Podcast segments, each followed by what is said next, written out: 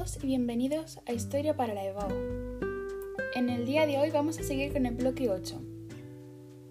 Hablaremos del 8.2, la revolución industrial en la España del siglo XIX, el sistema de comunicaciones con el ferrocarril, el proteccionismo y librecambismo y la aparición de la banca moderna.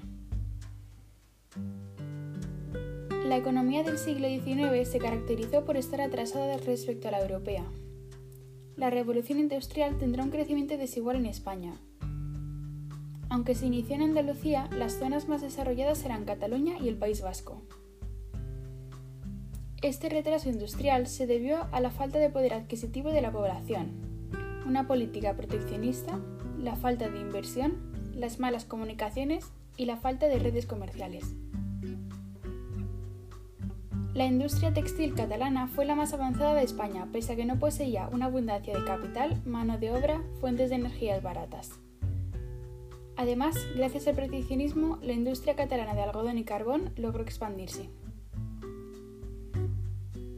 La industria siderúrgica del País Vasco aprovechó la política proteccionista y la abolición de los fueros que permitía el libre comercio con el resto de España. A partir de 1860 se construyeron los altos hornos para la fabricación de hierro. Este era vendido a Gran Bretaña y aprovechando el flete de retorno, el País Vasco adquiría un carbón más barato y de mejor calidad. Esto propició la aparición de grandes astilleros para la construcción de barcos que transportaran el mineral. Otros sectores que tendrán una mínima expansión serán la, la química y minera, la agricultura siguió siendo poco productiva al no modernizarse. Las exportaciones, sobre todo de vid, se destinaron a Francia e Italia, que habían perdido sus cosechas debido a la filoxera. Sin embargo, al recuperarse dejaron de comprar y España volvió a un retroceso económico. Antiguamente, el tránsito en España era lento. Carlos III mandó construir los seis caminos reales que unían Madrid con varias zonas de España.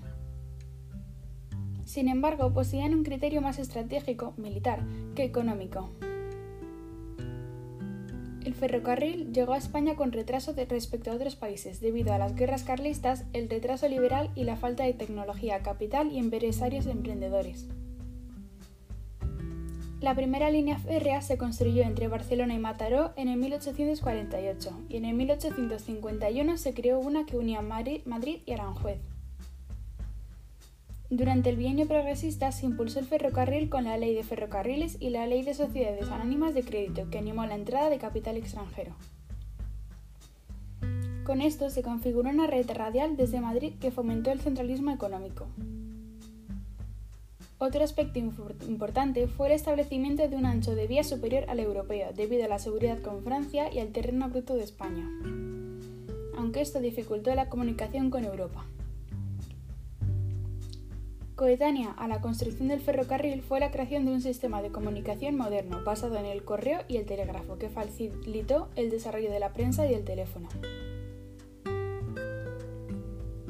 A comienzos de siglo, cada territorio poseía su propia legislación mercantil.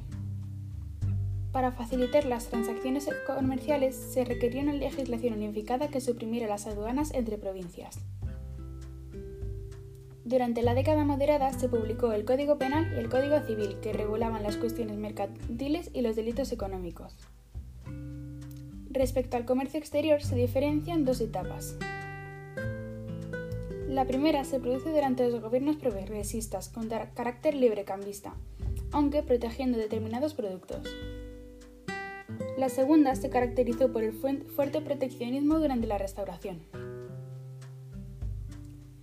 El origen de la banca moderna se sitúa en la aparición de las leyes liberales de 1856, donde nuevos bancos hicieron circular sus billetes por sus territorios.